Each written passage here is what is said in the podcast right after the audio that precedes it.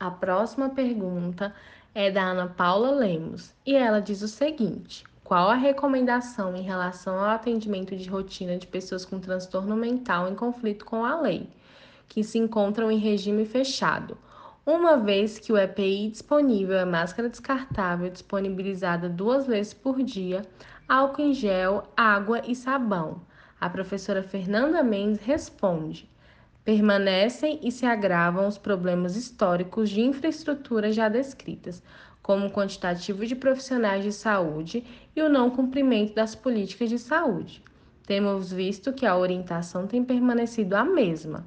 Detentos com transtornos mentais estão com acompanhamento usual, seguindo o uso de medicação quando é o caso, e são encaminhados quando necessário para os hospitais psiquiátricos ou outras unidades de saúde específicas, dependendo do contexto.